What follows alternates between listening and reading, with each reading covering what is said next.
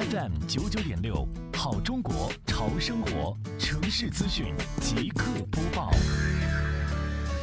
近日，西湖区双浦镇综合行政执法队针对元浦街小餐饮店开展综合查一次联合整治行动。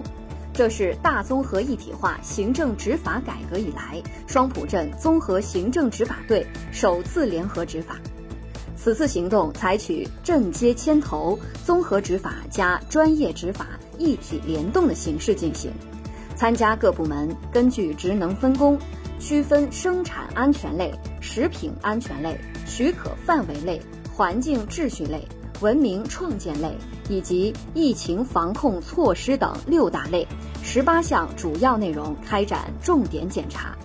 共发现消防设施设置不规范。油烟净化设施未定时清洗，厨房不洁、乱拉线、乱扔垃圾等各类问题二十八个，现场整改十九个，